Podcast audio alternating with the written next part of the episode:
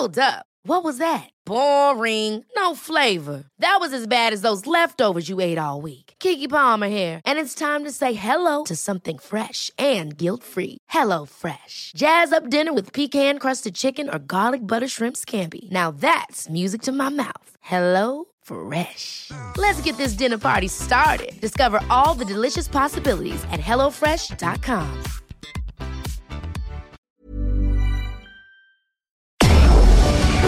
Tarde a tarde, lo que necesitas saber de forma ligera, con un tono accesible.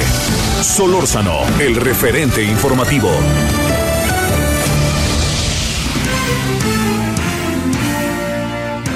Bienvenidos, es lunes 28 de diciembre del año 2020 del capítulo de nuestras vidas y estamos listos para presentar a ustedes algo de lo más sobresaliente que se dio en el espacio de Javier Solórzano, el referente informativo. El pasado mes de septiembre, eh, Javier Solórzano entrevistó a Guillermo Garduño Valero, él es licenciado, maestro y doctor de sociología por la UNAM y especialista en temas de seguridad. Ellos platicaron en torno a que si la UIF congelaba cuentas de políticos en Chihuahua implicados en la toma de presa la boquilla y cuáles serán las repercusiones al respecto. ¿Lo escuchamos?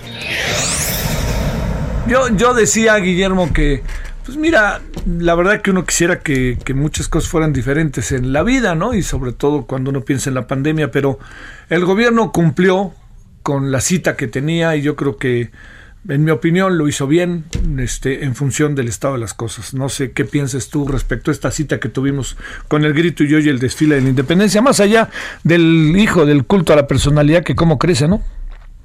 Pues sí, efectivamente, bueno, la única característica es que efectivamente no había ni ánimos ni posibilidades de, de mayores cosas, ¿no?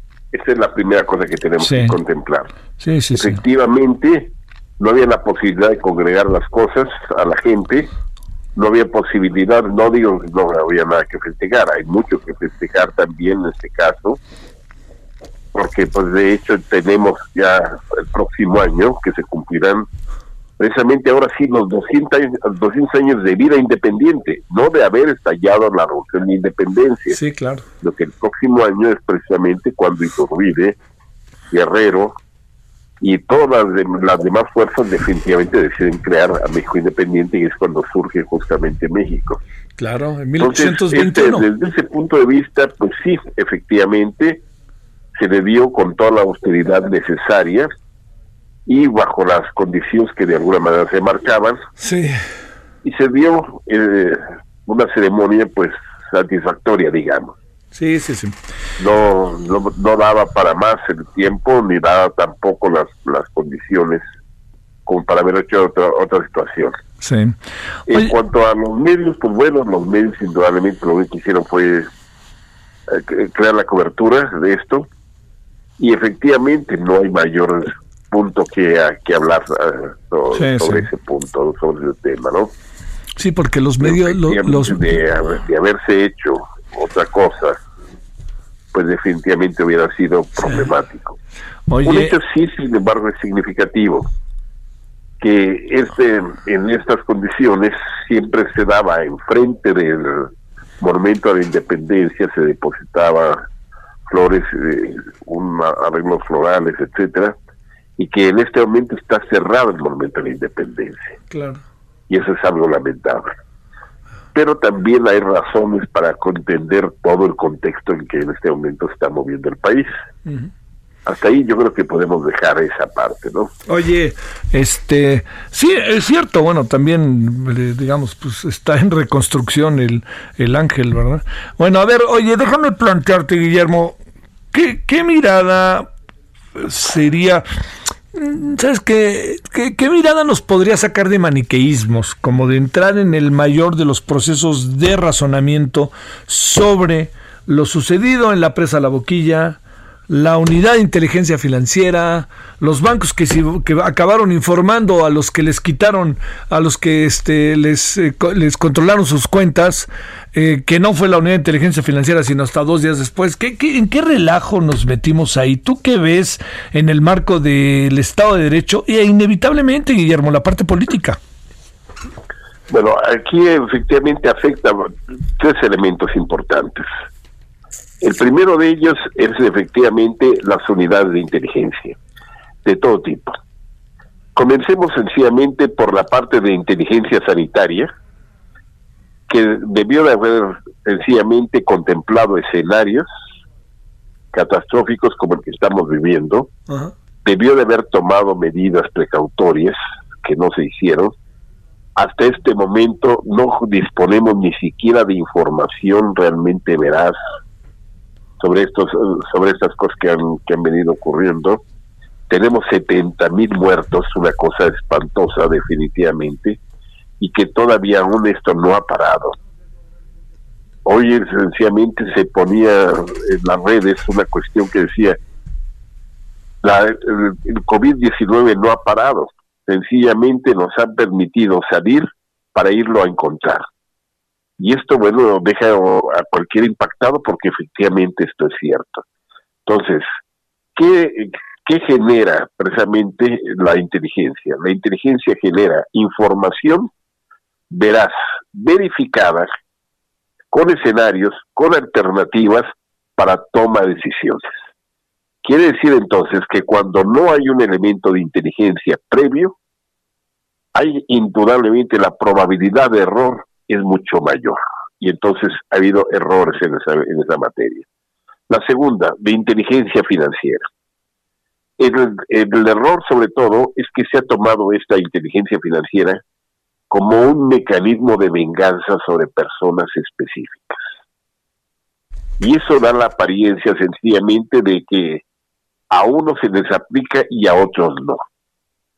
De un lado, sencillamente se descubren fraudes, como el caso de Bartlett, como el caso del hermano del presidente, y, y sobre esos hay absolutas disculpas, y del otro lado, sencillamente se quiere contemplar esto como los crímenes sencillamente que va, que han sido ya que van a poner el orden cuando en realidad no se está haciendo más que bajo una cuestión de evidencia selectiva.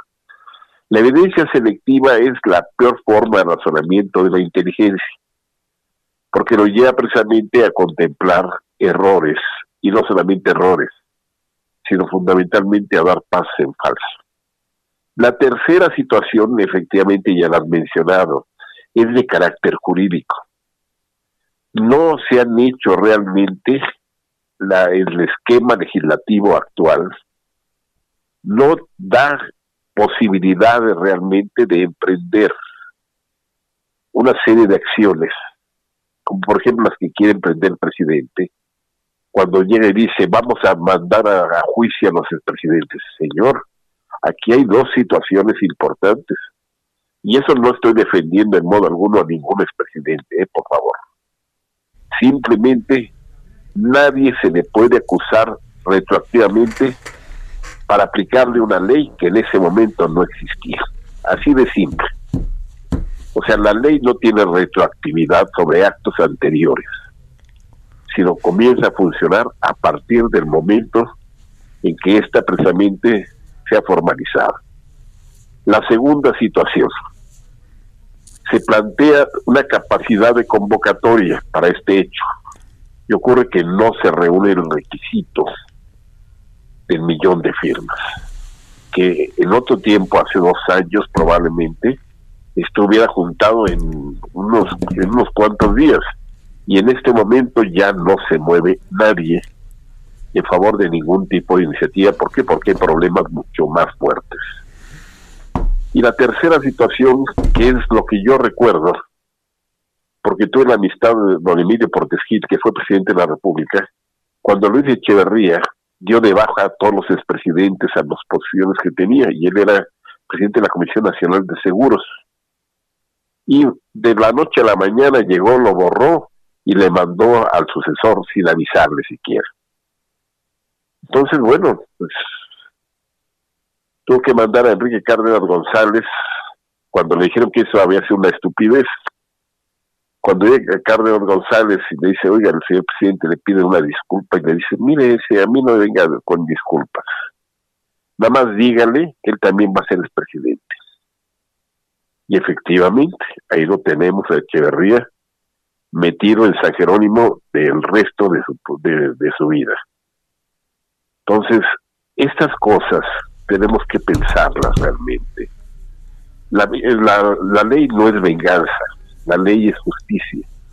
Y la justicia indudablemente supone la posibilidad, no de, en modo alguno jamás de, justificar actos ilegales, pero sí de fundamentarlos. Cuando un acto de carácter legal no se fundamenta, se viene abajo. Y esto es lo que se ha venido haciendo. Quiere decir entonces que con el hecho de lo que ha hecho Lozoya, con todo lo que ha salido a la luz pública, con eso ya se vició absolutamente toda la investigación. Sí, pues sí. Con eso ya se echó abajo absolutamente todo. Y lo único que hacen es que quienes hicieron toda esa serie de, de marrullerías están felices. ¿Por qué? Porque realmente van a salir exonerados. No se les va a poder juzgar. Precisamente por faltas al debido proceso. Así de simple. Guillermo, muchas gracias que estuviste con nosotros. Lo mejor del mundo para ti y para todo el auditorio. Gracias, te agradezco, Guillermo Garduño Valero, licenciado, maestro, doctor en sociología por la Universidad Nacional Autónoma de México. Solórzano, el referente informativo. Son las entrevistas de Javier Solórzano, el referente informativo. Ahora, Salomón Chertovisky platica con Javier en torno al plan eh, que daban a la Secretaría de Salud y Asistencia exsecretarios. Hay que recordar que Salomón Chertovisky es político y economista y del 2011 al 2012 se desempeñó como secretario de Salud de México durante la administración de Felipe Calderón Hinojosa. ¿Lo escuchamos? Oye, Salomón, a ver, como para tratar de, no, para, para colocar en dimensión y colocar en, en el centro eh, el, asunto que ustedes trabajaron, tú junto con otros cinco eh, exsecretarios de salud. Eh, el, ¿cuál, ¿Cuál ha sido el trámite de las cosas? ¿Qué es lo que ha pasado a partir de que sucedió esto? Fueron, fuiste, supe a la Secretaría de Salud, lo entregaste el documento, ha habido respuesta. ¿Qué qué ha pasado en términos técnicos primero? Eh, a ver, bueno, pues lo, el documento lo trabajamos a lo largo de varios meses, ah. eh, porque lo que trató este documento, que en efecto encabezamos un exsecretario y cinco exsecretarios de salud, fue tratar de hacer un primer diagnóstico, un corte de caja, Javier, de qué había pasado con la gestión de, de México ante la pandemia en los primeros seis meses. Eh, tuvimos seminarios, escuchamos, yo te diría, las mentes científicas, médicas más brillantes de nuestro país, especialistas en el tema, y fuimos elaborando un diagnóstico de, de, los espacios de hierros por parte de, sobre todo, la autoridad sanitaria mexicana en materia de, de, de, la pandemia. La conclusión ahí, Javier, fue muy fuerte. Este, pues a seis meses no está controlada la pandemia. México rebasó el escenario catastrófico, no, no te tengo que, volver a ir sobre ello, pero pues si, si tomamos en cuenta las investigaciones de exceso de muerte, pues rebasamos los 200 mil mexicanas y mexicanos fallecidos y eso no se puede normalizar, no es normal, es una, es una catástrofe por donde se vea, ¿no? México es el país donde más eh, eh, personal médico y de enfermería muerto en el mundo, tampoco es normal, Javier, y no, no podemos este, normalizarlo. Eh, 79% de todos los casos de fallecimientos no llegaron a cuidados intensivos, es decir, o fallecieron en, en, en casa, o fallecieron al llegar a los hospitales o estando en los hospitales ya muy graves que no pudieron recibir cuidados intensivos. En fin, hacemos un amplísimo diagnóstico, Javier. Y lo segundo es que en el documento trazamos 14 propuestas para, eh, decimos, controlar en ocho semanas si se aplicara la pandemia. Ojo, no terminarla, la pandemia llegó para acompañarnos, este, pues por largo tiempo aún si llega la vacuna. Bueno, este documento tiene, tiene la intención de eh, pues que lo revisara la autoridad sanitaria, las autoridades sanitarias locales, eh, la Organización Mundial de la Salud, la ciudadanía en general está, está escrito con un lenguaje eh, que si bien cada frase está soportada en evidencia y en hechos, tiene la intención de que sea un lenguaje este, accesible para todos. Entonces, en efecto, lo hicimos público, lo enviamos al secretario eh, o a quien se dice ocupa la silla de, secretario de salud, este, lo enviamos al subsecretario encargado de eh, los trabajos de la pandemia. Y bueno, después de esta larguísima introducción, Javier, no, no, no hemos tenido respuesta eh, más allá de, de, el sarcasmo y, el chiste que hizo este el subsecretario en su conferencia de ese mismo miércoles cuando lo presentamos, no hemos tenido este lamentablemente ninguna respuesta, Javier. Eh, Salomón, se parte, de, decía, interpretaba él que en ocho semanas ustedes acababan con la pandemia este, lo dijo, sé que con un tono verdaderamente sarcástico, irónico y yo que no soy especialista y que leí el documento, no fue esa mi impresión que dijera eso, pero a ver, ¿por qué no explicamos esto que se ha repetido una y otra vez? Sí, lo que estamos diciendo es que en ocho semanas es factible controlar la pandemia. ¿Qué quiere decir controlar? Eh, eh, reducir significativamente el número y la velocidad de los contagios y sobre todas las cosas enfocarse a reducir de manera significativa el número de mexicanas y mexicanos que han fallecido. Eh, eso estamos convencidos por eh, el diagnóstico, pero además por un amplísimo estudio que realizamos sobre las mejores prácticas internacionales, lo que hicieron otros países en el orbe, las cosas que le salieron bien, las cosas donde fallaron los demás países, y a partir de todo ello, insisto, es que trazamos 14 directrices muy concretas, técnicamente soportadas y por eso nos atrevemos a decir que en la con la aplicación de estas en ocho semanas, Javier, se puede controlar la pandemia que hoy está descontrolada. Eh, la otra parte que tiene que ver con, eh, entiendo que puede haber ahí expresiones, adjetivos que buscan también, pues, este, desacreditar, pero te diría, eh, ¿qué, ¿qué de lo que tenemos no ha funcionado? Porque estoy cierto, Salomón, que hay cosas que sí nos han funcionado, pero ¿qué no ha funcionado que sea un asunto auténticamente, para plantearlo de esta manera, cada vez de focos más rojos? A ver, eh, Toral, eh, te podría hablar de varias, pero Toral, Toral, Toral. Sí, sí, sí. Este, uno es ampliar de manera importantísima el número de pruebas. Este, esto que, que se, que, que, que se ha negado una y otra vez, en donde no hemos salido a hacer de manera masiva pruebas a la población. Eh, no es nada más el hacer pruebas, es a partir de la prueba tener mejor información, mejores datos, datos para la toma de decisiones, pero además la prueba te sirve para dos cosas. Una, te sirve para eh, detectar casos positivos y poder hacer mapeos, poder lo que se llama el trazo, trazar los contactos de los casos positivos para eh, poder también hacerle prueba a esos contactos, poder detectar y poder hacer confinamientos más quirúrgicos. Entonces, una cosa que ha fallado profundamente, Javier, es la, la negativa a incrementar de manera considerable el número de pruebas para poder hacer lo que llamamos una epidemiología eh, de, precisión para poder trazar y poder hacer confinamientos. Otro tema eh, que te diría que ha sido tremendo y lo tenemos que cambiar en, en ahora sí que en la en, eh, en la conciencia, en la pedagogía social, es el, el, modificar esta directriz de si te sientes mal, quédate en casa a menos que ya no puedas respirar. Esto fue una mala directriz, Javier. Sabemos y, hemos sabido de tiempo atrás que eh, cuando hay síntomas primeros hay que ir monitoreando y que más pronto que tarde si se llega a ciertos niveles, sobre todo en temperatura y oxigenación de la sangre, hay que acudir inmediatamente al hospital porque el acudir tempranamente y que el hospital te acepte este tempranamente es la oportunidad para recibir un tratamiento eh, que te pueda salvar la vida. Eh, necesitamos, Javier, este, también cambiar muchas cosas en la política de lo que tiene que hacer la ciudadanía.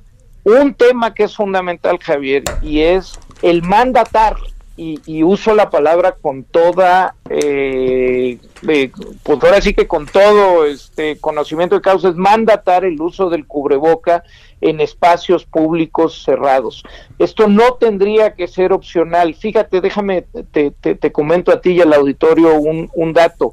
Desde mediados de mayo, cuando se tuvieron los primeros eh, estudios relevantes en cómo y cuál era la el método más eficaz de transmisión de, del SARS-CoV-2, de este, de este virus, que no eran las gotículas, que no era lo, lo que se quedaba en una superficie y después te tocabas la boca, la nariz y los ojos, no, cuando se tuvo claridad de que era a través de las pequeñitas partículas del aire, entonces la recomendación más relevante fue el uso del cubrebocas. A mediados de mayo, Javier, tuvimos a nuestro Nobel, este Mario Molina, eh, recomendando ya a partir de un estudio muy serio que realizó con sus colegas de la Universidad de Texas y de la Universidad de California, que el cubrebocas era fundamental. Y déjame decirte, si más del 90% de los mexicanos hubiéramos utilizado cubrebocas a partir de mayo en todos los lugares públicos cerrados,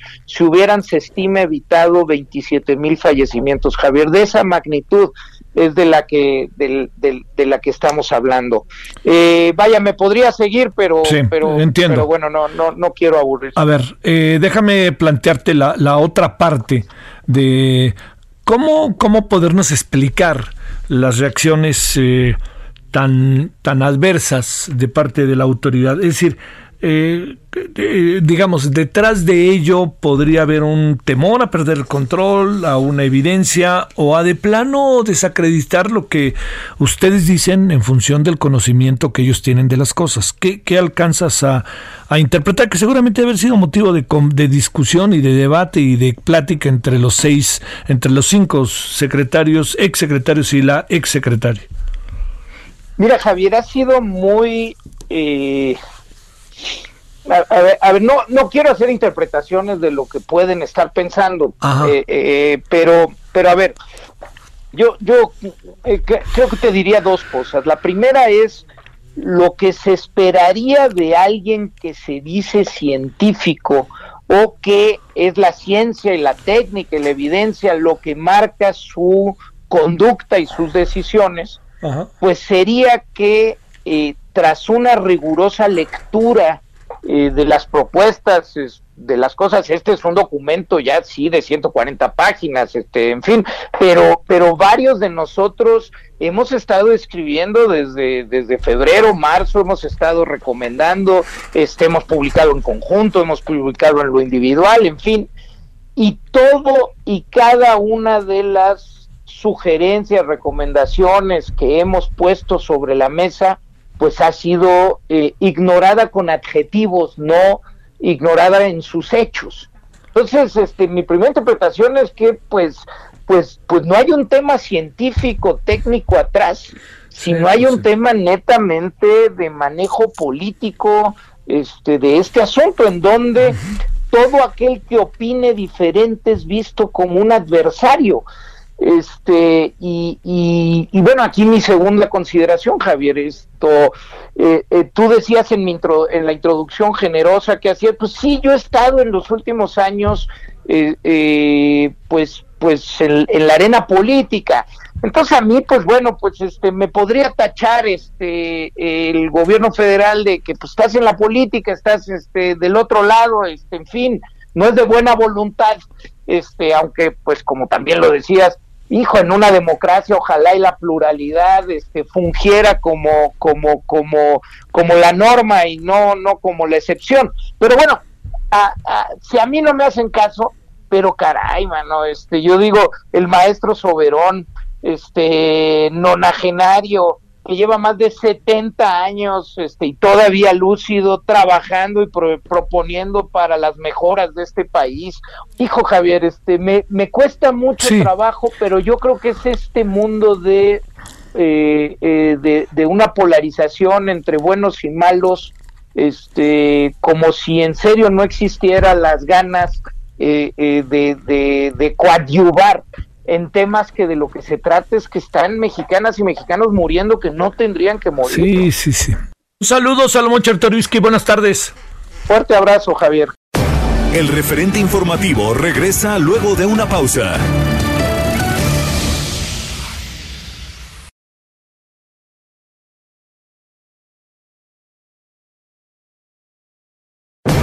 Estamos de regreso con el referente informativo.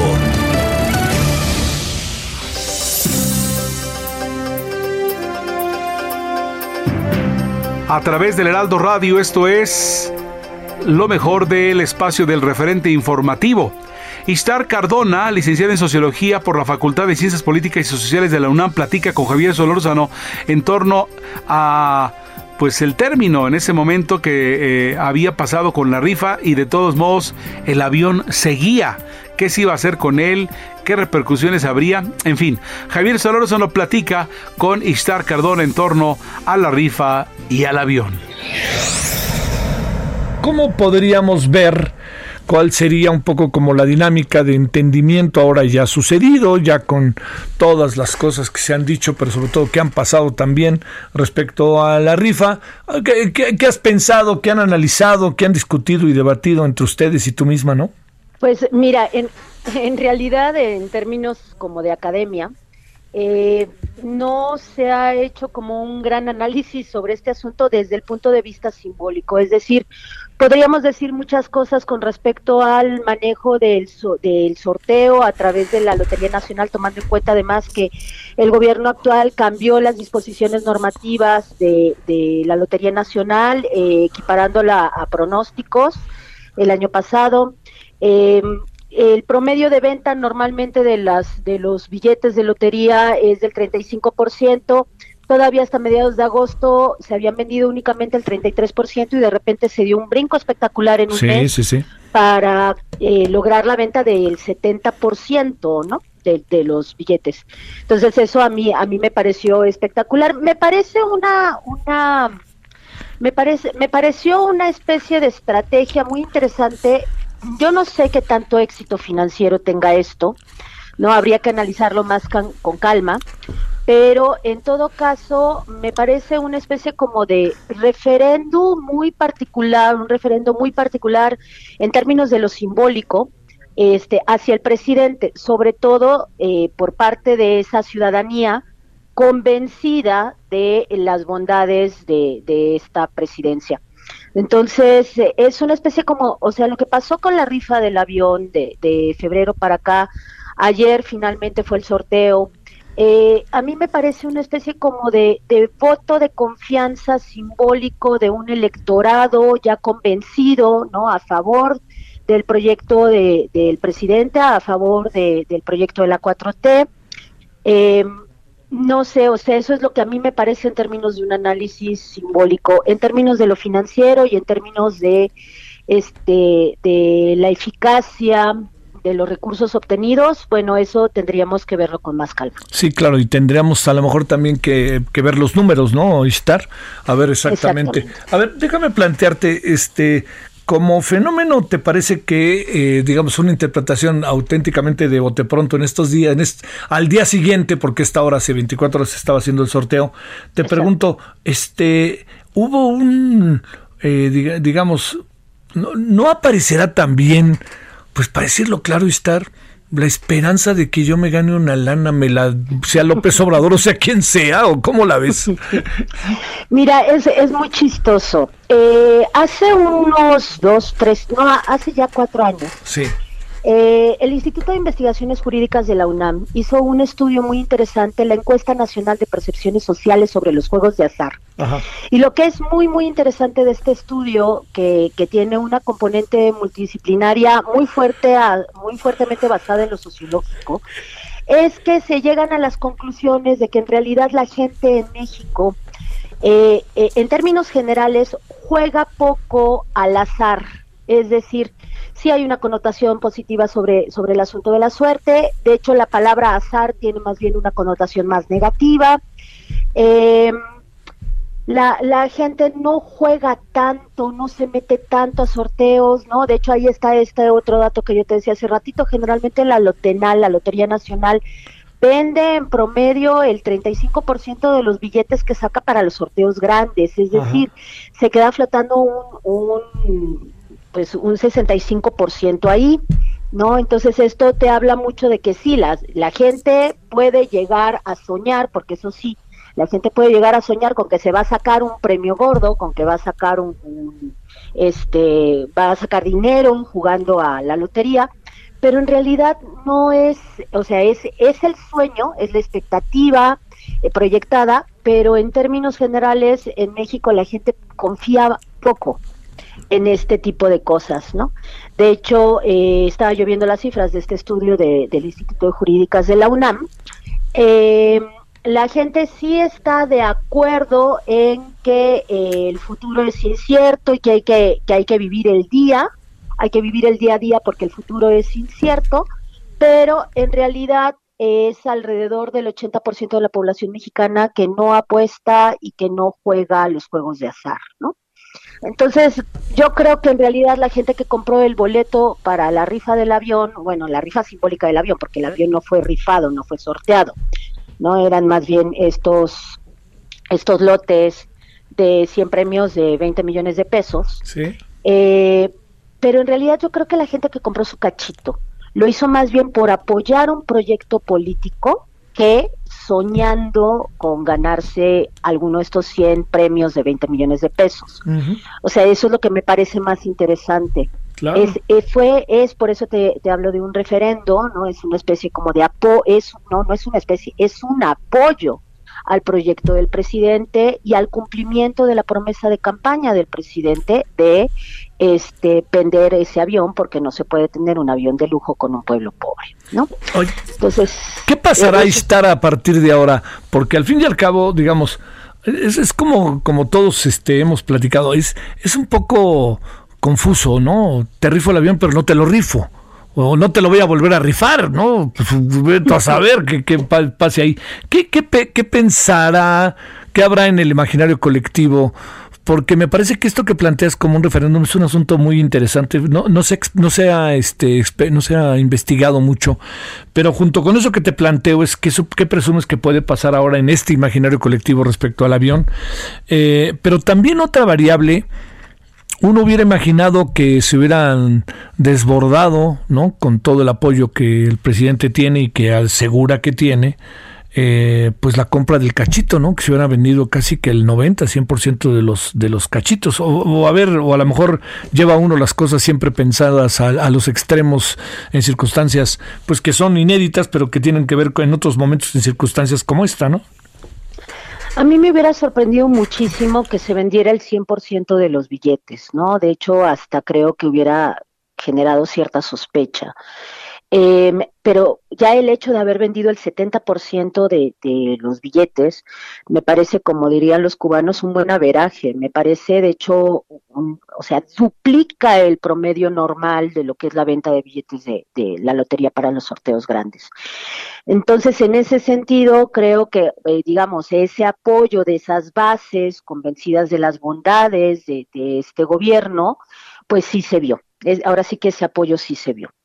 Eh, ahora, habría que, como, como tú decías hace un momento, habría que analizar más bien en términos de cifras, en términos de números, ¿no? Eh, que, o sea, estos 100 premios de 20 millones de pesos, que equivalen, digamos, a, 200, a, a 2 mil millones de pesos, tomando en cuenta que el valor del avión es de 2.600 millones de pesos, ¿no?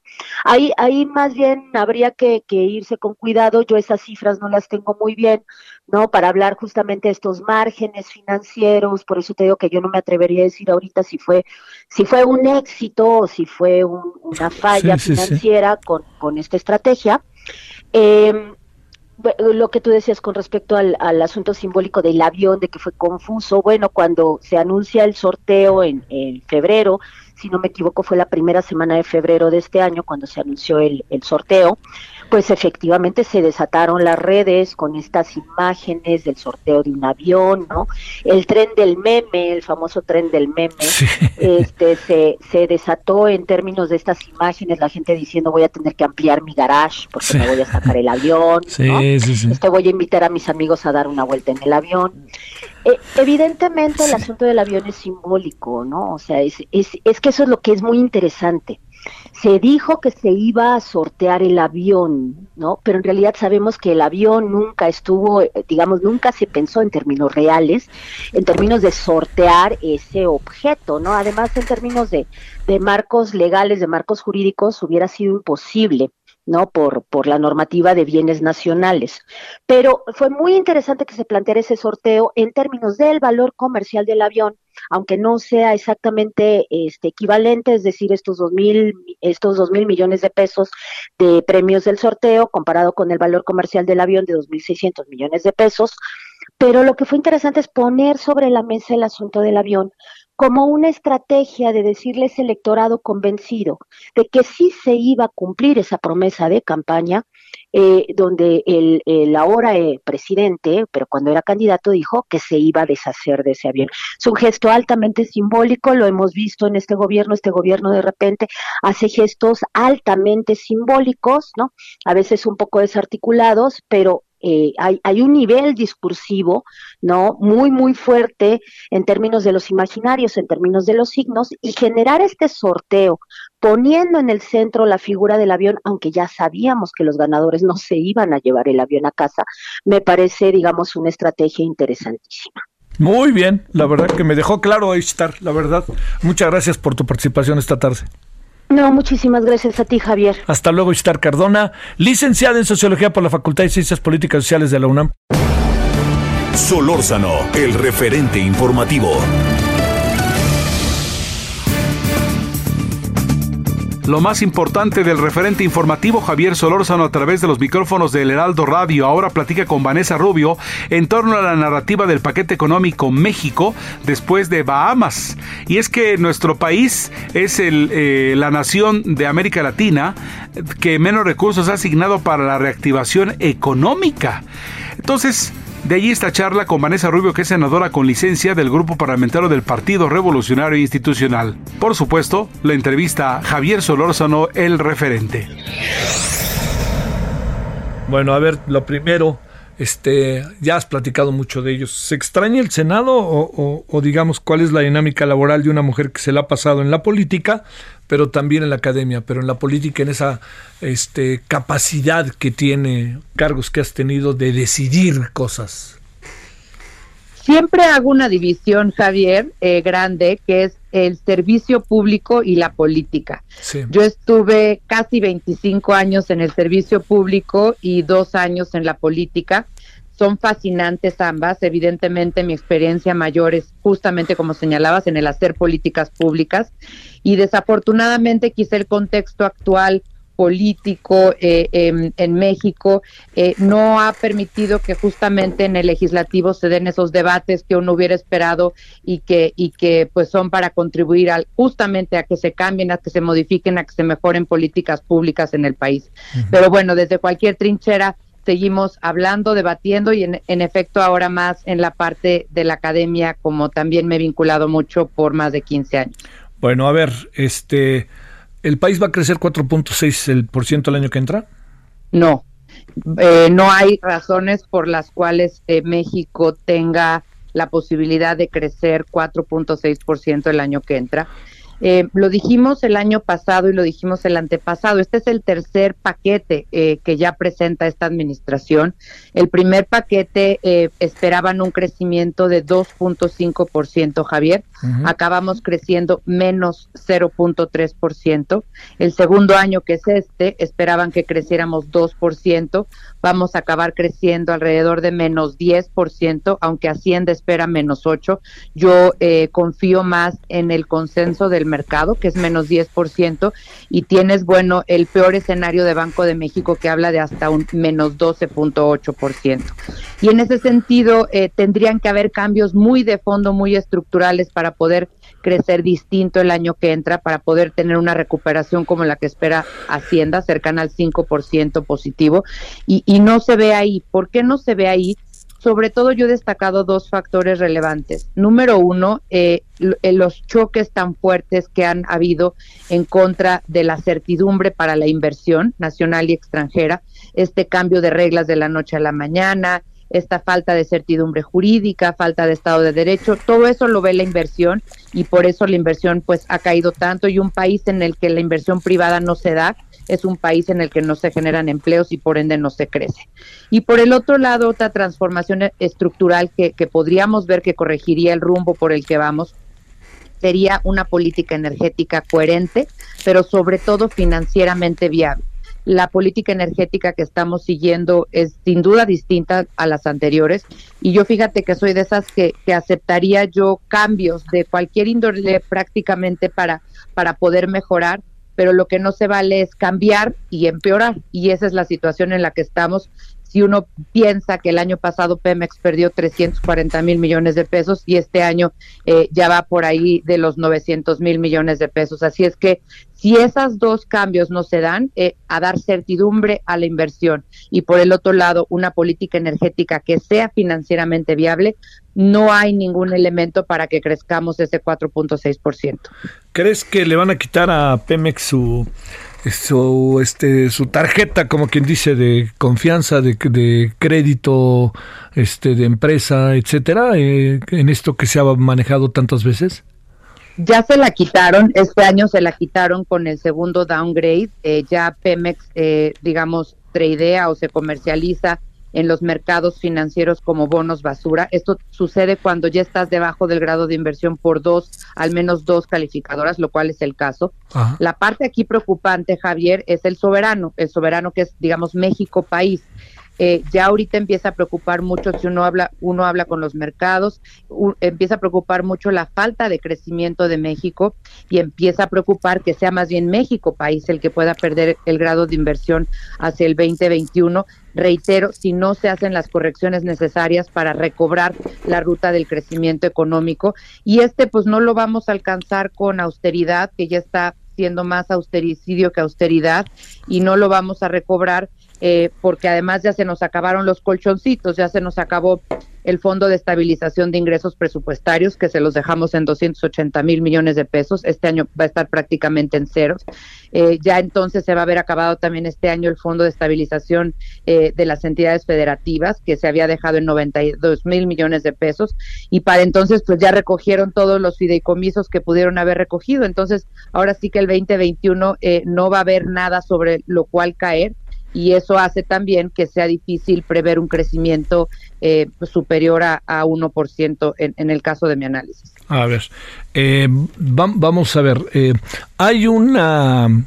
Eh, la austeridad como obsesión, si quieres, o austericidio, como lo mencionas, Vanessa, eh, pero digamos, eh, el, el, presupuesto de, para el año, dos, para el, el, paquete económico 2021, eh, tiene eh, algunas partes en donde se mantiene el, el intento de las políticas públicas ah, medio castigado y se mantiene las grandes obras. A ver, esto, ¿cómo verlo si al final una inversión ahorita que es, pregunto, tan ruda, tan dolorosa, tan fuerte, tan austeridad, eh, quizás en el mediano plazo nos puede dar resultados. O sea, estamos apretando para luego desapretar. ¿Podría esta hipótesis tener valor o no hay cómo? Yo no estoy de acuerdo eh, en eso en la actualidad, Javier. Yo creo que es muy importante cortar excesos y esa parte de la austeridad es bienvenida, es aplaudida, pero ya pasamos a la parte, digamos, ya pasamos de la grasita a la piel, al hueso, y, y, eso tampoco es bueno para, para cualquier país porque pues el gobierno deja de ser eficiente, el gobierno deja de poder funcionar. Y mira, eh, uno puede estar a favor o en contra eh, de poder tomar un poco más o un poco menos de deuda y de la parte, y, y se celebra que, que, que Hacienda ya tomado el timón contra viento y marea, porque la verdad es que eh, en este gobierno pues no le han ayudado a Hacienda a crecer, esa es, esa es la verdad. Hacienda ha hecho lo posible por mantener finanzas públicas sanas, pero con todo y todo, en esta coyuntura, y yo ponía un ejemplo en un artículo que escribía yo el día de ayer, pues México ha puesto menos de, de un 1 porcentual del PIB para reactivar la economía para, para tratar de que la caída sea menos fuerte, menos dolorosa y menos larga. Eh, y, y, si tú te fijas, claro que se dice no hay que compararnos con, con los del G20 porque, porque son países desarrollados. Estados Unidos 15%, Reino Unido 19%, Alemania 36%. Está bien, no nos comparemos con el G20, pero comparémonos con América Latina. Nosotros, reitero, menos del 1%. Perú 12%, Colombia 8%, Chile 5.5%, Guatemala 3.4%, Paraguay 2.5%. Es decir, sí estamos muy por debajo de lo que se hubiera esperado que, que fiscalmente se apoyara sobre todo a las personas vulnerables, a las personas que se quedan en desempleo y a las micro, pequeñas y medianas empresas y, y, en general a la planta productiva, porque luego es mucho más caro o imposible Javier, abrir una empresa que ya quebró. Entonces, para tratar de que esto no sea tan profundo, lo que ahorita tendrías que hacer es justamente eh, desapretar un poco el gasto. Nadie dice que se, se vuelva esto en, una, eh, en un gasto sin límite, ni, ni controles, ni además segmentado. No es lo mismo lo que necesita una mediana empresa que una MIPYME, eh, perdón, que una microempresa. Pero por el otro lado, el no actuar a tiempo fiscalmente nos va a costar más a la larga, desafortunadamente. Reitero, la austeridad, bienvenida, pero ya pasamos otra vez, pongo este ejemplo, de la grasita a la piel al hueso, y esto tampoco es bueno porque justamente va a, limitar nuestra capacidad de crecimiento. En esta sistemática revisión del pasado, Vanessa Rubio, ¿se puede aplicar aquello del 93, 94, del 94, 95, de este, nos dejaron la economía puesta con alfileres, sí, pero ustedes se las quitaron? La herencia que tiene este gobierno de lo que ustedes hicieron, los lo coloca al presente gobierno en una situación verdaderamente en entredicho o qué? Yo no diría que la economía estaba en alfileres y deja tú que lo diga, no lo diga yo. No lo dice Banco de México, no lo dice el INEGI, no lo dice el Fondo Monetario Internacional, no lo dice el Banco Mundial no lo dicen los mercados internacionales. Eh, se llevaban eh, ocho años, seis años de crecimiento promedio 2.5%, muy por debajo de lo que deberíamos de haber crecido, y esta es una crítica que hago a, a lo que se sucedió antes de diciembre del 2018, muy debajo del crecimiento, pero a ver, como les digo, aquí en China 2.5 es mejor que cero y no se diga mejor que menos 10. Entonces, además, eh, se dejó, reitero, estos colchones para caso de, ahora sí que rompas en caso de emergencia. Eh, este fondo de estabilización era justamente para momentos de crisis, 280 mil millones de pesos, que no crean que se gastaron este año solamente por coronavirus, se gastaron desde el año pasado, pues porque no se alcanzó la meta de crecimiento y el año pasado no había coronavirus. Y también se gastó el fondo de eh, entidades federativas y también se van a gastar los fideicomisos. Entonces, no, yo te diría, había una economía financieramente robusta y, y con estos colchones que estaba creciendo, sí, muy por debajo de su potencial, pero reitero, 2.5% siempre es mejor que cero. Ajá, a ver, este, eh, el, país se ha dejado de endeudar, como dice el presidente, Vanessa? No, el país hoy está más endeudado que cuando se recibió hace dos años. Eh, y esto eh, es muy importante, Javier, destacarlo. Eh, no es nada más que se tome más deuda por encima del techo eh, de endeudamiento que aprueba todos los años el Congreso, sino como se mide la deuda y como se debe de medir es como proporción de tu PIB. Como proporción del PIB, la deuda estaba en 44% del Producto Interno Bruto del país y hoy, de acuerdo a Hacienda, este año va a acabar en más de 55%. Los mercados eh, hoy sacaban un documento que creen que va a llegar a 60% del PIB. Entonces, aunque tomes el de los mercados, de 60% o tomes el de Hacienda de 55%, estamos hoy más endeudados de lo que estábamos hace dos años con respecto al PIB, que era 44%. ¿Por qué razón estamos más endeudados si no se han pedido préstamos? porque crecemos menos.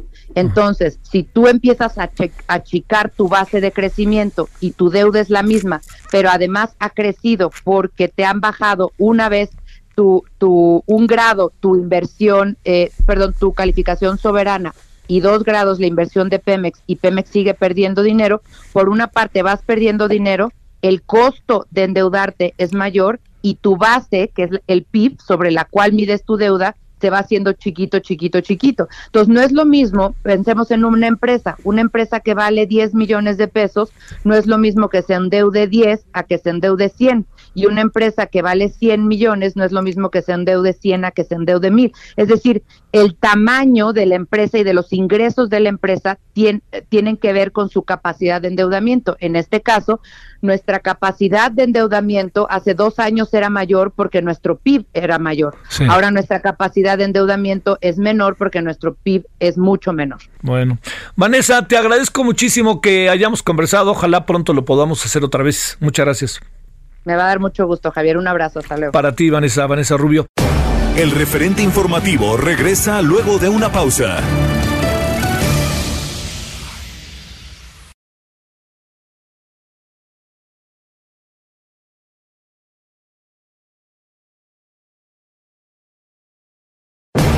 Estamos de regreso con el referente informativo.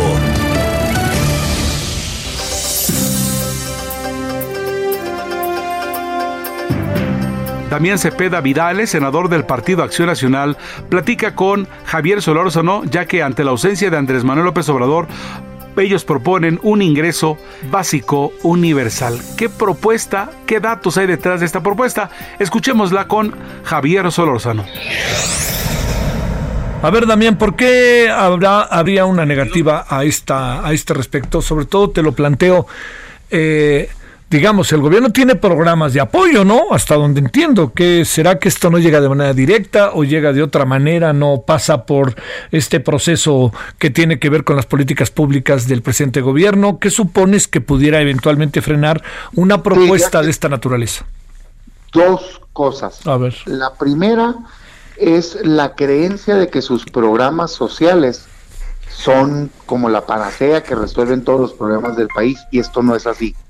Y lo digo con objetividad, yo voté a favor de esos programas. Qué bueno que existe hoy un programa de apoyo a adultos mayores y otro de apoyo de becas a estudiantes. Ya existían, por cierto, ¿no? O sea, simplemente se modificaron. El problema, Javier, es que no le pegan a quien hoy está afectado por la crisis, pues.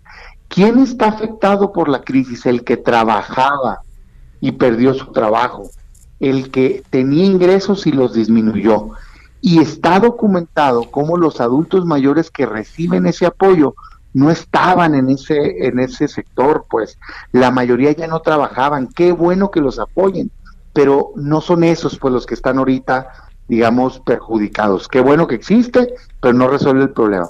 Las becas tampoco, Javier, porque ¿para quién son las becas? Pues para niños de preprimaria, primaria, secundaria y prepa. ¿Trabajan? No. Oye, ayuda esa beca al sustento, sí, pero es suficiente solo para él, para comer él, el becario. Si el papá y la mamá perdieron su empleo, no hay dinero en esa casa. Entonces están necios con que esos programas van a solucionar y no, pues el problema son los 54 millones de mexicanos que trabajan formal o informalmente que están pasando por una crisis y para ellos no les quiere dar nada.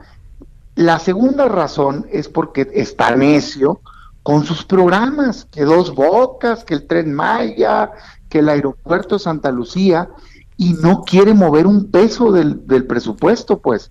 Entonces yo lo que digo es, a mí me parecen un absurdo esos programas, no generan nada de competitividad, pudiera debatir uno a uno por qué no es lo correcto para el país, pero ni siquiera me quiero pelear en eso ahorita, yo le digo, bueno, a ver, haz un corte de caja y destina todo el recurso que puedas. Dices que tienes 500 mil millones de pesos para la crisis, destínalo a apoyar a los mexicanos. Y si no quieres, puedes contratar deuda, Javier. México le alcanza para contratar deuda. Pero lo que no se puede es cerrar los ojos y dejar en un pico hubo, según INEGI, 12.5 millones de gente que perdieron empleo, Javier. No puede ser que el gobierno diga, no, no te quiero dar nada, hazle como quieras. Y luego se nos olvida que el gobierno cerró las empresas. Dos meses, ya se nos olvidó porque con esta crisis todo ha pasado muy rápido. Pero hubo dos meses que el gobierno dijo no puedes trabajar, o sea, aunque quieras no puedes trabajar. Y entonces, ¿cómo come la gente? Pues dice el gobierno que le pague la empresa. Dos problemas. El 60% de los trabajadores no tienen patrón, son informales. No hay quien les pague, pues, ¿no? Y el segundo problema es que la mayoría de las empresas en los que son formales son micro, pequeños y medianos empresarios. No pueden pagar si no tienen ventas, pues. Por eso están en riesgo cientos de miles de eh, empresas y por eso nosotros decimos, oye, hay que apoyar como lo ha hecho Estados Unidos, Canadá, Alemania, España, Brasil, como lo está recomendando la ONU, el BID y en fin, hasta el Papa está recomendando el salario universal o el ingreso básico universal. A ver, déjame plantearte para que estemos todos en lo mismo. ¿Qué significa ingreso básico universal? ¿De dónde saldría la lana? Cuánto tiempo estaría otorgándose, a quién se le otorgaría, en quién están pensando con esta propuesta que de alguna otra manera va sumando, ¿no? Además tiene que ver con lo que hizo la organización nosotros, con lo que otros legisladores han hecho. Nosotros ha hecho eh, Mauricio Merino hay un trabajo muy interesante, pero a ver, ¿qué significa, Damián, todo esto? Mira, el ingreso básico universal ha sido debatido pues, por muchos años, ya más de una década, a nivel internacional, y es una idea que se tiene de que por justicia todos los ciudadanos, digamos, de un país deberían tener un ingreso mínimo eh, garantizado, que si se pagan impuestos, que de ahí se haga y que se redistribuya la riqueza. Esa idea nosotros la compartimos, está en la plataforma del partido, la propusimos en campaña, pero aceptamos que para hacerlo de manera permanente, para siempre y para todos, se tendría que dar una reforma fiscal y cambiar el gasto. Todos estamos pensando en ella a largo plazo. Lo que hicimos ahora en marzo, cuando se vino la crisis, fue decir, ¿por qué no tomamos esta idea y la bajamos exclusivamente para cuando hay una emergencia, como esta, pues, para un momento de crisis? Y entonces, en el momento de crisis y solo durante el tiempo que dura la crisis, darle un apoyo parejo de al menos la línea de bienestar que dice el Coneval, el Coneval es el órgano que mide la pobreza en México, y hace un estudio y dice que con 3.207 pesos alguien puede comer al mes y puede tener gastos mínimos asociados a vivir, bueno, ¿por qué no darle a todos parejos, en este caso trabajadores formales e informales, para que tuvieran un mínimo y pudieran alimentarse y pudieran sacar adelante a su familia? Un mínimo. Esa es la idea ahorita adecuada a la emergencia. Otros grupos parlamentarios han presentado propuestas similares con otros nombres, renta básica, ingreso mínimo, el, la ONU le llama ingreso básico temporal, no importa, hombre, la idea es, queremos un apoyo para los trabajadores que perdieron su empleo, que vieron disminuidos sus ingresos, para poder sortear la crisis y entonces poder salir adelante. A ver, este, ¿cuántas personas podrían verse beneficiadas por este, por esta política? Hay, hay digamos, distintas visiones, ¿no? La visión más amplia es la nuestra. Nosotros decimos, todos los trabajadores formales e informales. Universo es 50 millones de mexicanos que trabajaban antes de la crisis y hay que dárselo a todos. ¿Por qué decimos que a todos? Porque si se lo das a todos, tendrías un efecto triple. Un primer efecto es apoyar al trabajador que perdió su empleo o que disminuyó su ingreso. Un segundo eh, eh, impacto, si se lo das a todos, sería al que sí está trabajando en una empresa, le permite sustituir salario y entonces respira la empresa. Ah, es como si apoyaras también a esa micro, pequeña y mediana empresa y puede tener liquidez y puede no quebrar y cuidar ese trabajo. Y un tercer beneficio es que inyectas dinero a la economía y la gente va a salir a consumir. Y como tú sabes, el consumo es uno de los cuatro motores principales de la economía. Si la gente sale y gasta, compra algo, atrás de esa compra, imagínate una harina de trigo procesada, pues alguien lo sembró, lo cosechó, lo empaquetó, logística, mercadotecnia, venta. Toda esa derrama ahí atrás si mueves el consumo del país, que por cierto se cayó 10% en esta crisis. Entonces, por eso nosotros decimos a todos, ¿por cuánto tiempo partimos de que al menos se compense los dos meses que el gobierno prohibió trabajar, pero lo ideal sería durante toda la crisis. Ahora, partiendo de esa propuesta que es la más amplia, Hay otros que piensan que solo hay que dárselo al que perdió el empleo, sea formal o informal, o solo el que bajó el ingreso. Está bien, Javier, si ese es el mínimo aceptable, aceptamos como un primer paso y vamos avanzando. Entonces la consulta en concreto ahorita que logramos el consenso de 43 senadores y senadoras, no está tan fácil. O sea, ningún partido político, el PAN solo no puede, el PRI solo no puede, el PRD no puede. Juntos sí podemos. Y nos sumamos, además, más tres legisladores de otras bancadas, y dijimos, vamos a consultar a la gente, una consulta popular en donde se le pregunte específicamente lo siguiente. ¿Estás de acuerdo o no que el gobierno federal apoye económicamente a los trabajadores formales e informales que hayan perdido su empleo o hayan disminuido sus ingresos por la crisis económica generada por el COVID? De decir que sí sería obligatorio para el Ejecutivo hacerlo, obligatorio para el Legislativo legislarlo, y ahí tendríamos que debatir cuánto tiempo, cuánto, en fin y quedaría para siempre, Javier. Para que si en el futuro en una zona del país o en todo el país hay una emergencia, una crisis económica que impida, digamos, el trabajo de manera cotidiana, siempre este entre el ingreso básico o como le quieran llamar, como una especie de seguro, pues, para apoyar a los mexicanos. Damián Cepeda, te mando un saludo y el agradecimiento que estuviste con nosotros. Gracias, un abrazo, un saludo. Gracias, hasta luego, buenas tardes. Solórzano, el referente informativo. Bueno, el multicitado, la multicitada subcontratación, conocida en el anglicismo por outsourcing. El vicepresidente nacional de Justicia y Asuntos Tributarios de Coparmex, Reginaldo Esquer Félix, está con usted y con nosotros. Reginaldo, ¿cómo has estado? Muy buenas tardes. Javier, muy bien, encantado estar contigo aquí adelante, a tus órdenes. Te lo agradezco. A ver, eh, Reginaldo, un asunto así inicial. Se supone que habrá debate abierto. Hoy el presidente ha dicho que estará dispuesto a discutirlo. Este, ¿lo crees, no lo crees o qué irá a pasar? Cuéntanos qué piensas del estado de las cosas y si estás a favor o en contra de la desaparición de la, de la subcontratación. Bueno, eh, primero en relación con lo que comentas, el proceso legislativo que eh, definitivamente eh, nos hubiera gustado que en la iniciativa que el Poder Ejecutivo elaboró, haber sido llamados a considerar, lamentablemente, en el proceso de elaboración de esa iniciativa, el Poder Ejecutivo, el presidente, nunca llamó al sector empresarial para su elaboración.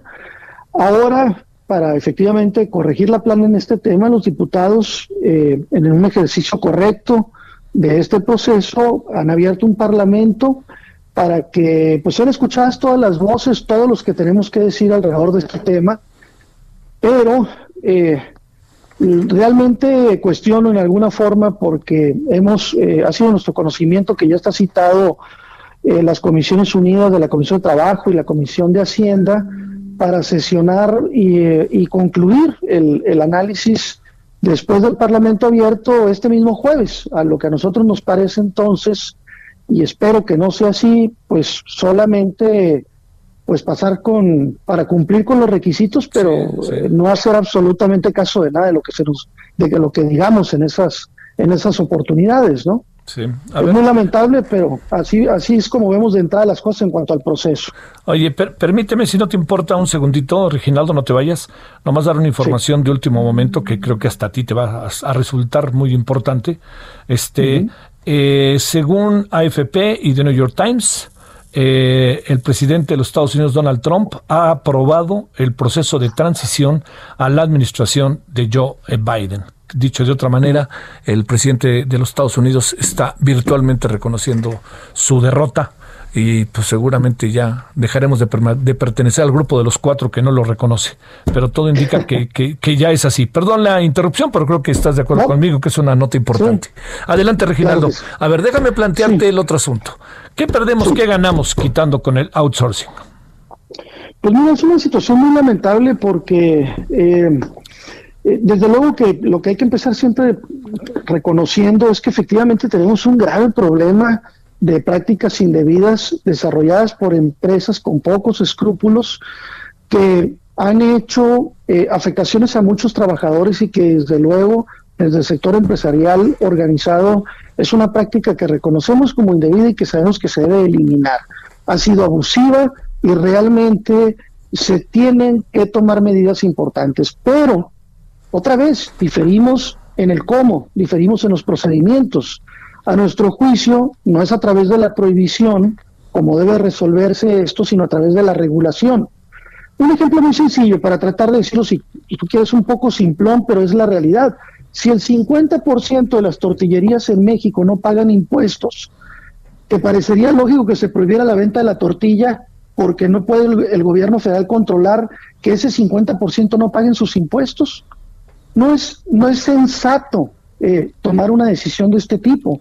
Además, estamos en el peor momento para tomar una decisión de este tipo, en donde sin dejar de reconocer que hay muchas empresas que se han portado mal con este tema, hay muchas empresas que se han portado bien y lo han hecho bien con los estándares de ley, han pagado todas sus prestaciones a todos sus trabajadores. Es una práctica común en el resto del mundo. Vamos a ser de los pocos países en el mundo que no tenemos un esquema de subcontratación porque no supimos controlar que pagaran sus impuestos. Mm. Y eso no es lógico, no es razonable. Tienen todos los elementos para poder controlar esta figura y no lo han podido hacer. Y caen en la desesperación determinando que es prohibida una figura que el resto del mundo utiliza sin problema. No es sensato. A ver, entonces, ¿cómo hacerle, Reginaldo? A ver, porque de repente resulta que la subcontratación es el eje de todos nuestros males. Es correcto, porque ese es el discurso con el que se, se venden este tipo de cosas, como el combate a las empresas fantasma y la reforma penal fiscal. Siempre se pone en entredicho este, este concepto de que todos son malos, de que todo lo hacen mal, de que, de que eh, las empresas no pagan bien sus impuestos, cuando no se toma en cuenta todos que, que lo hacen bien.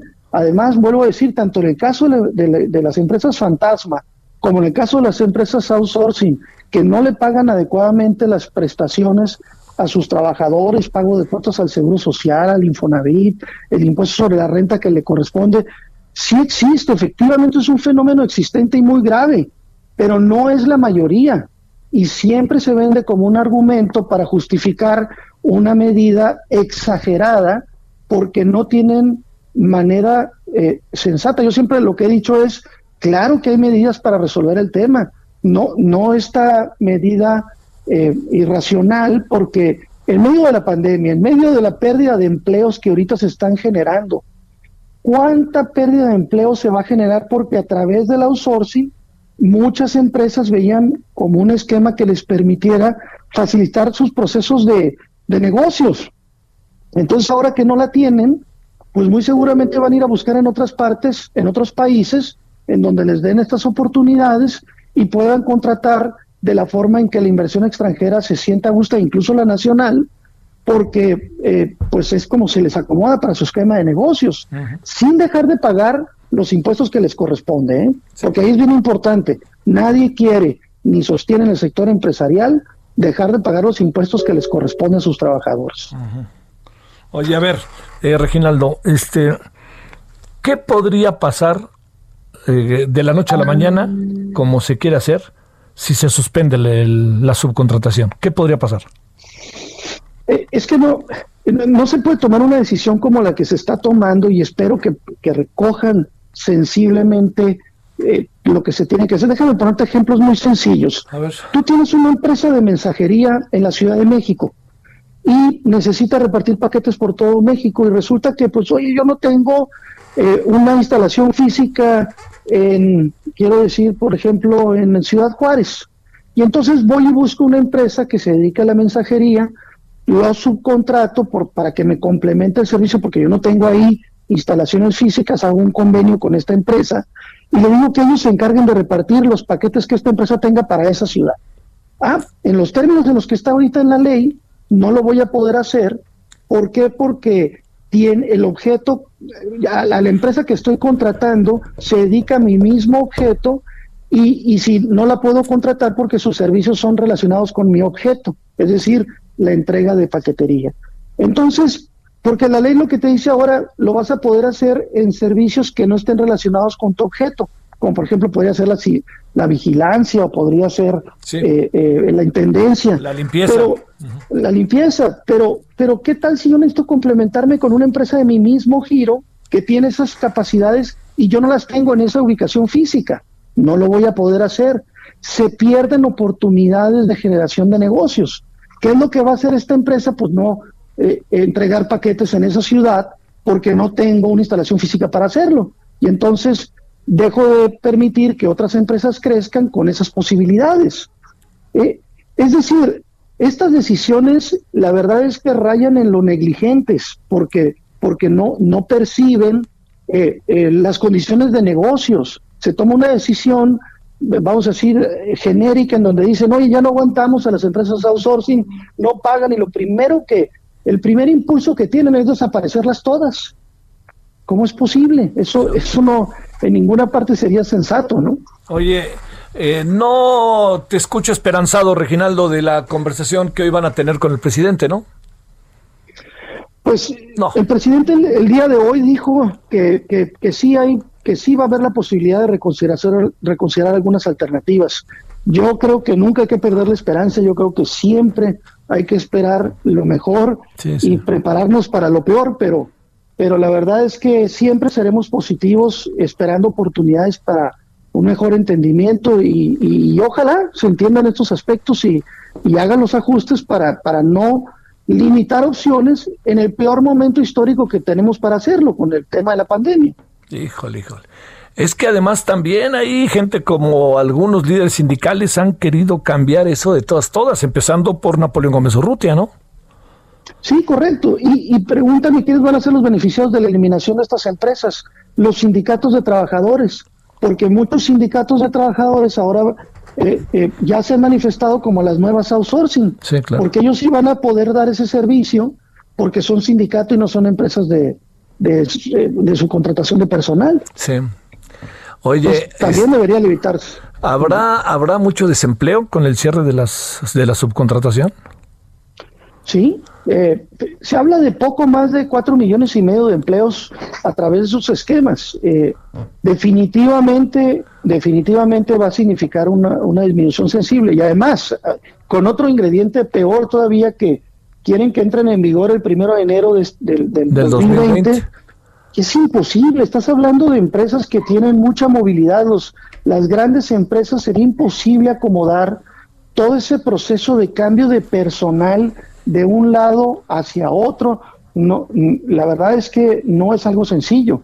Eh, también hay poco sentido común en tener que generar un proceso gradual de aplicación de ley en el peor de los casos. Y, nuestro, nuestro juicio debería ser esto aplicable hasta enero del 2022 para tener la oportunidad de hacerlo con calma y adecuadamente. Sí, híjole, híjole, híjole. Este, bueno, oye, eh, a ver, eh, para cerrar, ¿qué, qué, qué, híjole, pues sí, ¿qué, esperas que pase? ¿Qué esperas que suceda este, realmente? Porque se nos puede venir una crisis que, que nos ponga o nos mande a la gente que a la calle, ¿no? Y este y, que todo se dirima otra vez en la calle y entonces el presidente recule o diga bueno más que no vamos a darle una este una una no sé no un, un una eh, una alternativa y que se vio obligado a recular en algún sentido. Nosotros hemos puesto en la mesa muchas alternativas. Eh, de alguna manera creo que eh, si, por ejemplo, el gobierno federal aceptare, entre otras cosas, que, que, el PTU que se le paga a los trabajadores sea reconocido como un gasto deducible, sería de mucha ayuda para las empresas. Otro tema es que, eh, como tú sabes, muchos de los, de los conceptos que integran el salario, algunos son exentos por ley de la ley, de, los son exentos de impuestos. Ah, bueno, todos esos pagos que la empresa hace que son exentos de impuestos por ley eh, no son deducibles, no se reconoce ese gasto. Y entonces, parte de las cosas que estamos solicitando es reconócenos legalmente la deducción de estos gastos, que aunque no paguen impuestos porque la ley así lo dice, finalmente representan un gasto para la empresa. Estamos tratando de, de, aminorar algunos de los efectos, porque por ejemplo ahora se incorpora en esta, en esta ley una calificativa para las empresas que realizan estos procesos que agravaría la, el tema penal, el, el, efecto penal de un proceso de este tipo en el que se podrían ver involucrada una empresa que no necesariamente está en un esquema de práctica abusiva en el pago de los impuestos. Entonces, hay mucho por hacer, hay mucho que podría tomar en cuenta el gobierno federal para, para mejorar la propuesta de esta iniciativa, reconociendo que, que efectivamente hay, hay, muchos que se han portado mal, y, pero entre todos podemos este, ayudar a que finalmente esos que se portan mal paguen las consecuencias y no todos paguemos las consecuencias. Bueno, pues Reginaldo, si no te importa, seguiremos conversando porque es un lunes, martes, miércoles, jueves dedicado en buena medida a este tema, ¿no? Junto con el tema de la marihuana, que son dos temas que están en la mesa hoy. Y además se está acabando ya el periodo ordinario, acaba el 30 de noviembre, ¿no? Es correcto. estos próximos días van a ser trascendentales porque definitivamente en este tema, particularmente del outsourcing, lo que hace es agravar aún más la crisis de empleo que vamos a tener en el 2021. Sin duda. Gracias, Reginaldo Esquer Félix. Te mando un saludo.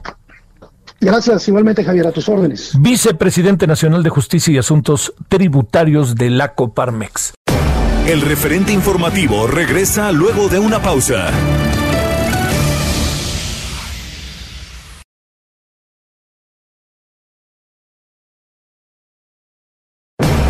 Estamos de regreso con el referente informativo.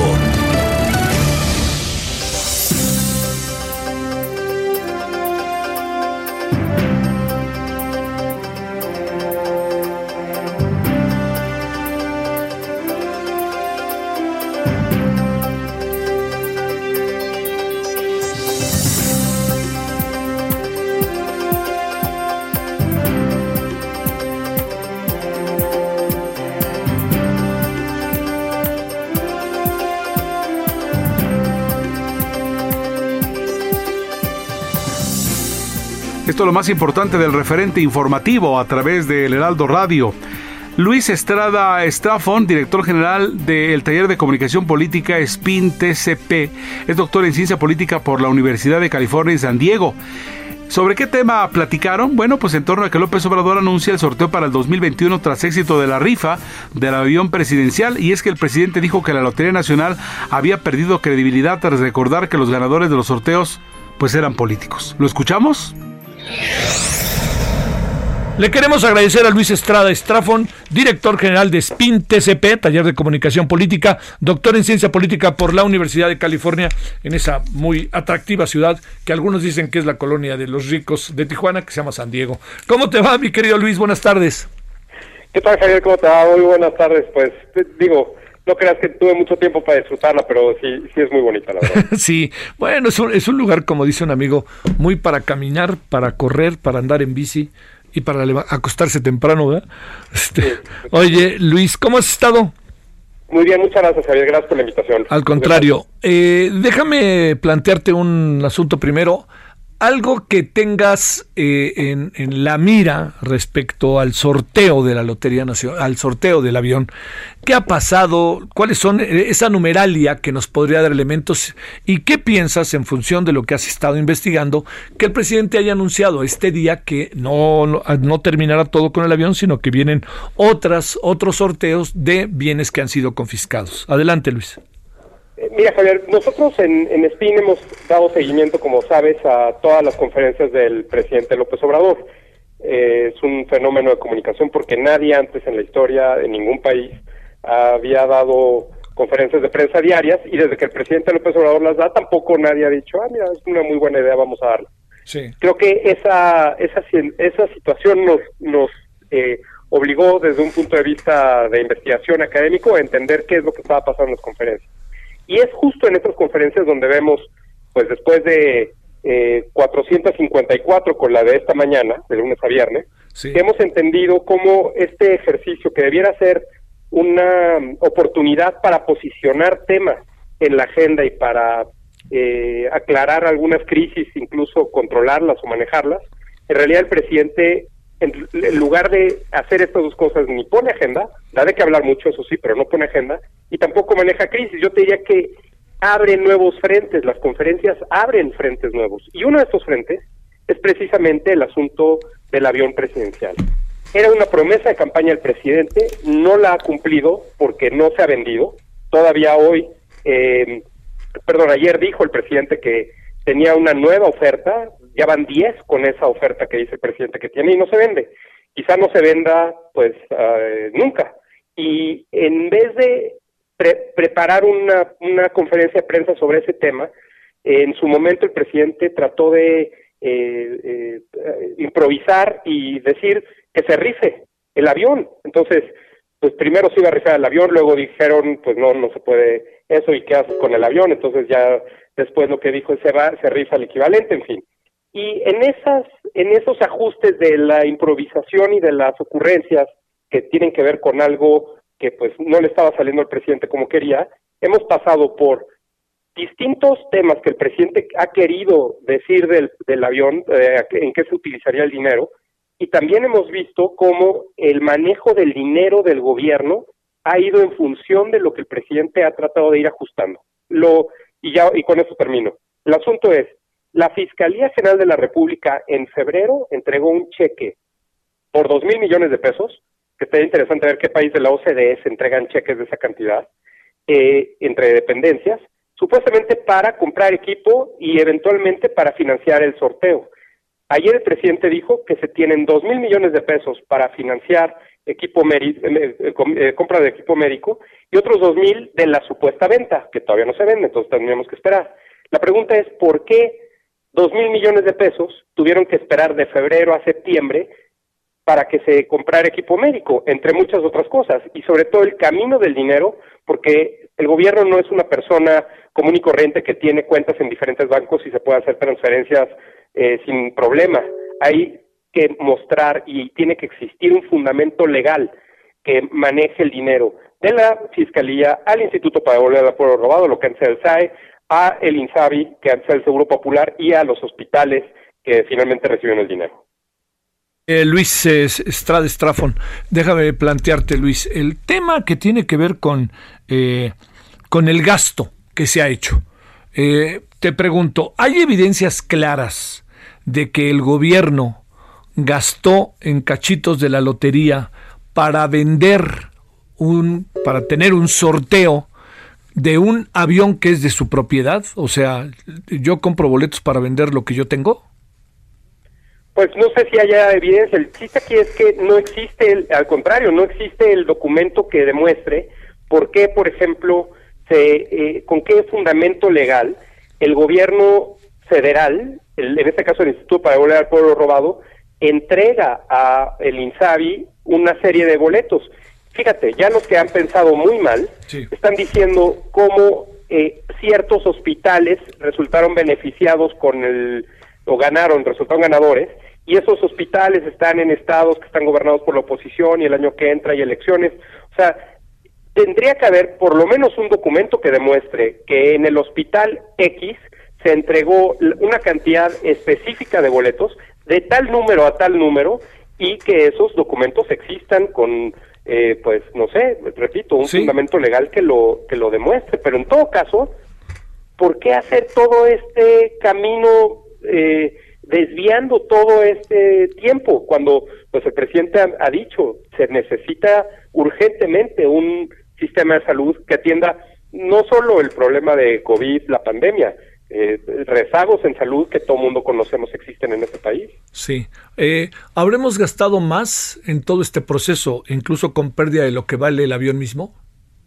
Seguramente sí, porque eh, el, el, avalúo del avión que, repito, va a ser muy difícil, cada segundo que pasa se deprecia, eh, quien, quien compre un boleto, perdón, quien compre ese avión va a tener que hacer ajustes, ya sea lo va a tener que, si quiere meterle más dinero y cambiarle la cama esa fea que tiene, pues le va a cambiar una por una cama más o, eh, sofisticado, le pondrá otra cosa, y, o al revés, aquel, aquella línea aérea que necesite ese avión o que quiera ese avión, pues le va a tener que quitar todo. Esos son gastos que tienen que descontar al momento de comprarlo y que no están en el avalúo. Entonces, ya de entrada, el precio que se tenía y, y, todo el avalúo ya se pierde o se sigue perdiendo cada segundo. Y por otra parte, los ajustes que tengan que hacer los futuros propietarios, pues también va a ser un problema.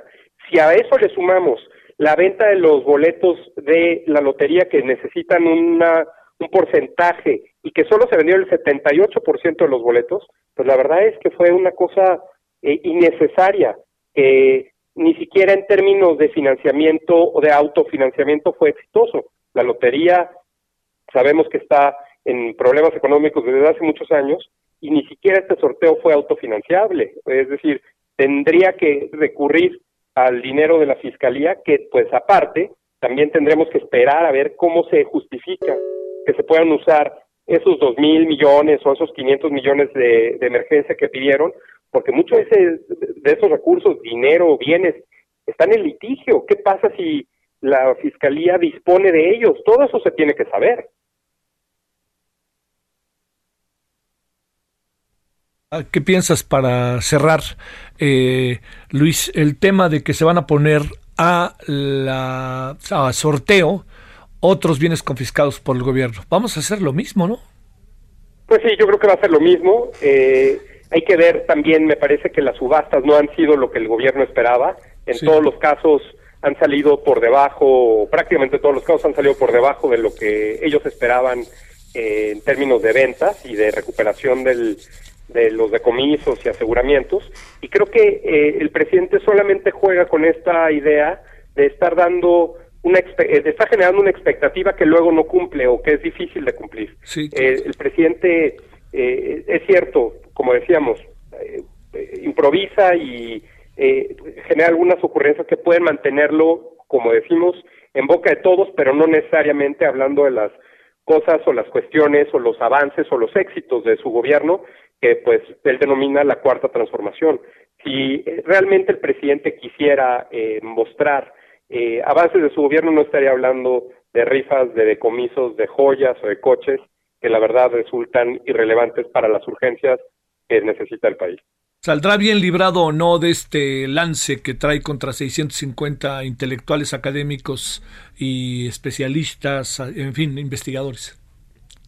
Pues mira, fíjate que es interesante esa parte porque creo que lo único que hace eh, eh, el presidente es reforzar, por lo que hace este, este desplegado es reforzar al presidente que va a seguir en lo mismo. El presidente, como Donald Trump en Estados Unidos, va a calificar siempre a la prensa seria como prensa falsa, o en este caso aquí en México, FIFI, eh, conservadora, neoliberal, y, esta cuestión de, como mencionabas, de presentarse como el presidente más atacado en la historia. Pues eso, como no se puede probar, y son de las cosas que nosotros hemos contado en las conferencias, van más de 33 mil afirmaciones no verdaderas que llevamos contadas solo en las conferencias del presidente López Obrador en 20 meses de gobierno. Eh, si comparamos con el Washington Post, eh, Donald Trump en casi cuatro años de gobierno lleva apenas 20 mil.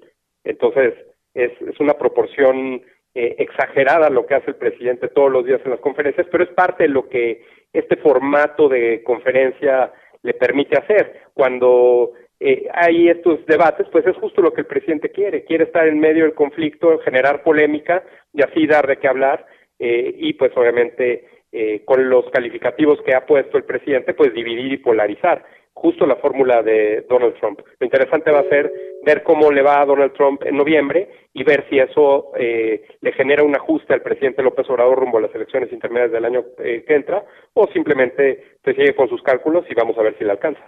Mando un saludo, Luis, muchas gracias. ¿Cuántas conferencias de prensa lleva el presidente? Eh, de lunes a viernes, 454 con la de esta mañana. Y este, de verdades no, es decir, de, de, de frases, afirmaciones que ha hecho que no tienen que ver con la realidad o que han sido, no son comprobables, ¿traemos un número alto?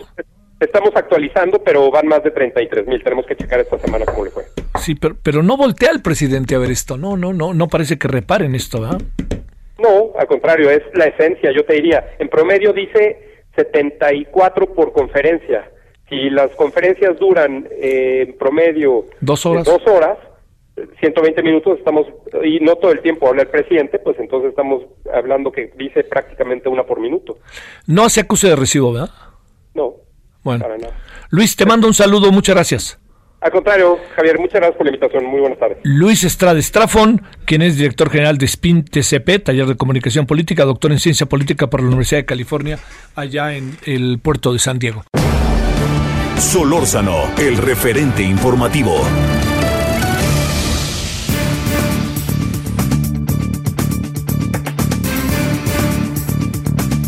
En este resumen que estamos presentando a ustedes, en este lunes 28 de diciembre, Javier Matuk, periodista especialista en temas de la era digital, platica con Javier Solórzano en torno a Trump contra el TikTok.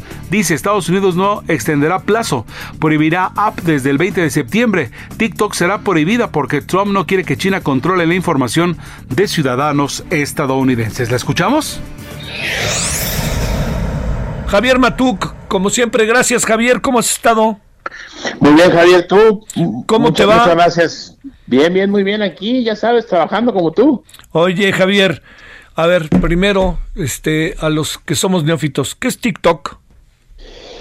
TikTok es una red social donde los usuarios suben videos de máximo un minuto de duración y la gente reacciona a ellos. Básicamente, en términos generales, es eso. Es eh, originaria de China, una de una compañía que también hace un software que se llama WeChat, que se parece al WhatsApp, pero nada más se usa básicamente en China.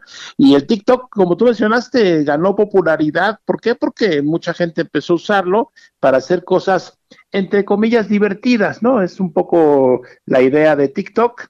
Y hay mucha gente en Estados Unidos, 100 millones de personas o norteamericanos lo usan para subir estos videos. Oye, ¿por qué se llama TikTok? ¿Tiene una traducción o algo así?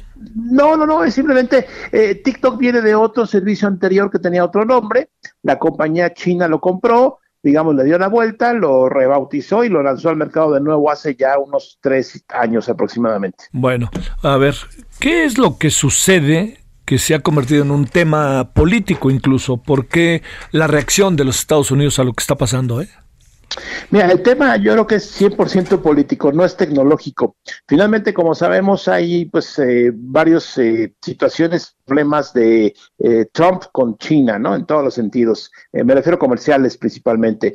Y ahí lo que argumenta Estados Unidos es que posiblemente, porque no hay forma de comprobarlo, TikTok está analizando y guardando información de los usuarios norteamericanos para tener pues más información específica de cada uno de ellos y bueno, no lo dicen así, pero posiblemente después poder influir tal vez en decisiones de votación, como pasó hace ya algunos años, etcétera. Entonces, es esta como perspicacia en donde pueden estar recopilando esos datos. Ante esa situación, lo que anunció Trump es que si quería TikTok operar en Estados Unidos, tenía que ser comprada, digamos, la parte norteamericana del servicio por una empresa norteamericana.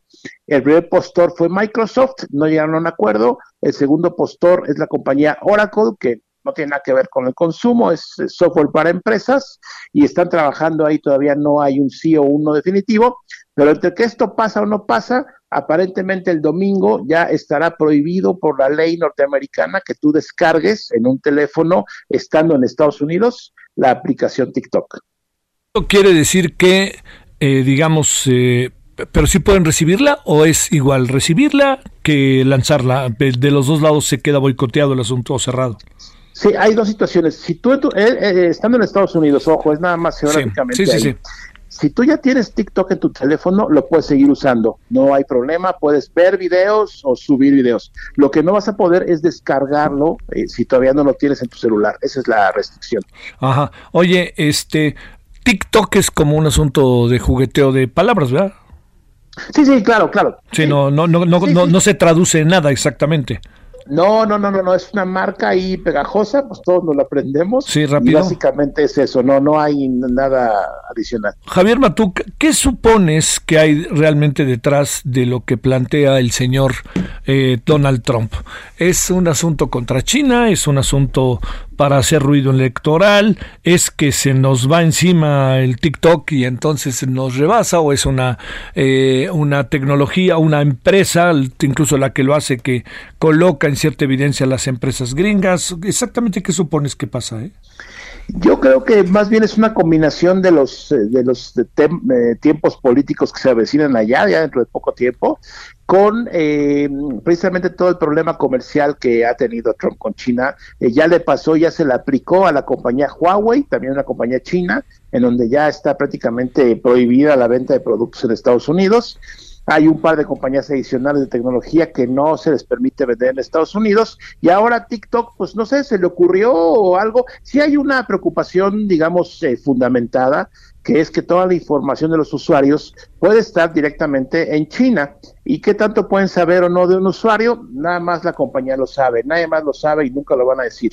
Entonces yo creo que es una respuesta a los tiempos que vienen en el caso de las elecciones. Y eh, finalmente, aquí el asunto es que es, es curioso porque dice Trump, bueno, sí puede haber TikTok, siempre y cuando una compañía norteamericana tenga la información en suelo norteamericano, ¿no? Entonces, no sé, hace exactamente lo mismo TikTok que, por ejemplo, Instagram, que es una compañía norteamericana 100%. Entonces, es un juego ahí de poder muy curioso en donde bueno, como son 100 millones de usuarios, obviamente pues eh, está muy, digamos, en boca de todos, ¿no? Oye, este, para cerrar, eh, ha de haber sido dos chinos que estaban jugando y se les ocurrió, ¿verdad? Como está pasando con las nuevas, este, con los nuevos proyectos que se andan haciendo, como empezó el WhatsApp y como empezaron muchas cosas más, ¿verdad? Sí, fíjate que, bueno, TikTok es parte de otra compañía más grande que se llama ByteDance, una compañía que inclusive parece que tiene participación del gobierno chino, que eso no es inusual por allá.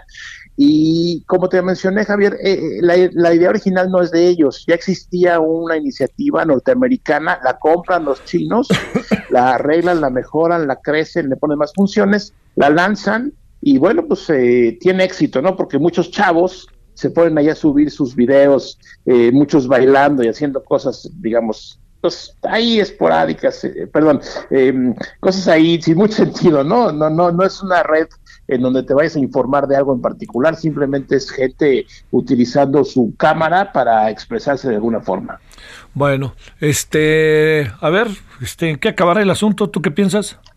Mira, hay todavía una posible excepción, ya ves que la firma de Trump, esa, sí vale en todo su territorio, entonces aparentemente puede ser que mañana o pasado mañana haya una firma para digamos, posponer todo este asunto porque, como lo comenté, hay una firma norteamericana muy eh, interesada en comprar la operación de TikTok. Entonces, estamos como sábado y domingo con este, pues ahí, eh, posible solución eh, o aplazamiento de, no sé, 45 o 90 días para ver finalmente qué decide, ¿no?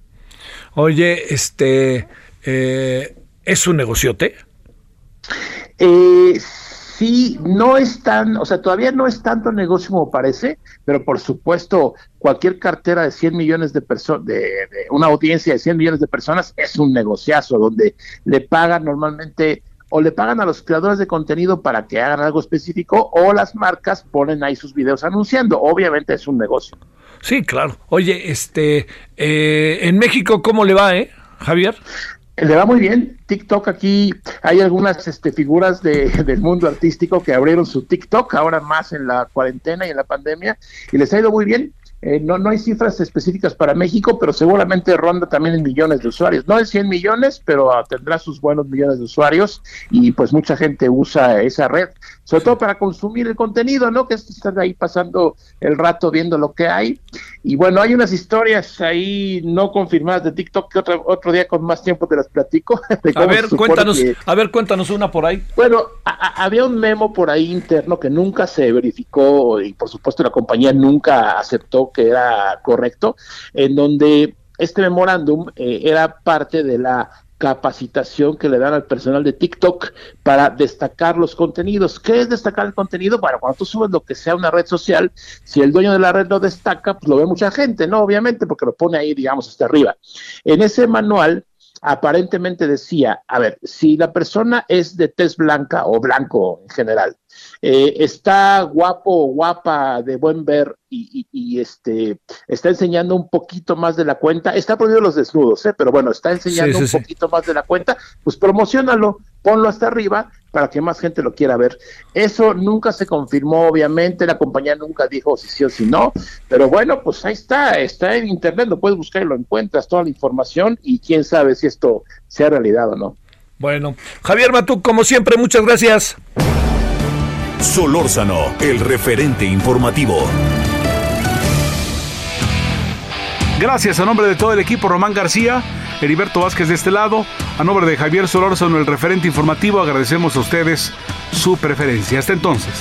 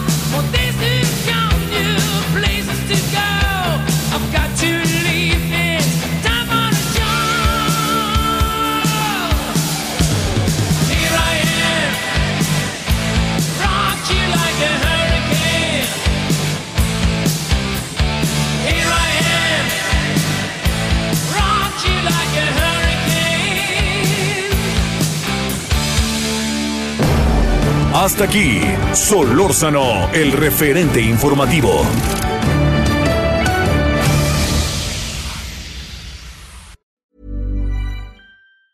Ever catch yourself eating the same flavorless dinner three days in a row? Dreaming of something better? Well, HelloFresh is your guilt-free dream come true, baby. It's me, Kiki Palmer. Let's wake up those taste buds with hot, juicy pecan-crusted chicken or garlic butter shrimp scampi. Mm. Hello Fresh. Stop dreaming of all the delicious possibilities and dig in at HelloFresh.com. Let's get this dinner party started.